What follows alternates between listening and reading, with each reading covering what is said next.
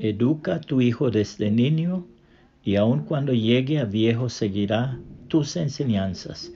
Proverbio 22, 6 TLA. Alguien escribió la siguiente historia. Junto a la chimenea en la sala de mi abuela había una manzana dentro de una pequeña botella.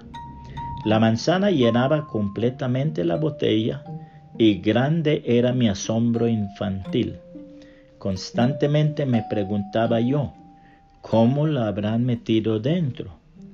Me subí a una silla para ver si había sido posible quitarle el fondo o si le había hecho una partidura a lo largo de la botella, pero no había tal cosa y el misterio no se resolvió. Entonces un día mientras yo caminaba en el huerto, lo entendí todo. Allí, colgada de un árbol en el huerto, había una botella atada a una rama. Dentro de la botella había una manzana. La manzana había sido metida en la botella cuando estaba pequeña y había crecido allí.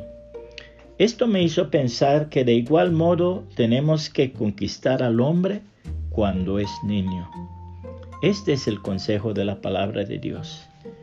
De más estima es el buen nombre que las muchas riquezas y la buena fama más que la plata y el oro. El rico y el pobre se encuentran, a ambos los hizo Jehová. El avisado ve el mal y se esconde, mas los simples pasan y reciben el daño. Riquezas, honra y vida son la remuneración de la humildad y del temor de Jehová. Espinos y lazos hay en el camino del perverso el que guarda su alma se alejará de ellos. Instruye al niño en su camino, y aun cuando fuere viejo, no se apartará de él.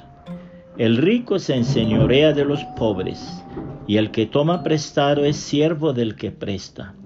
El que sembrar iniquidad, iniquidad segará, y la vara de su insolencia se quebrará. El ojo misericordioso será bendito porque dio de su pan al indigente. Echa fuera al escarnecedor y saldrá la contienda, y cesará el pleito y la afrenta. El que ama la limpieza de corazón, por la gracia de sus labios tendrá la amistad del rey.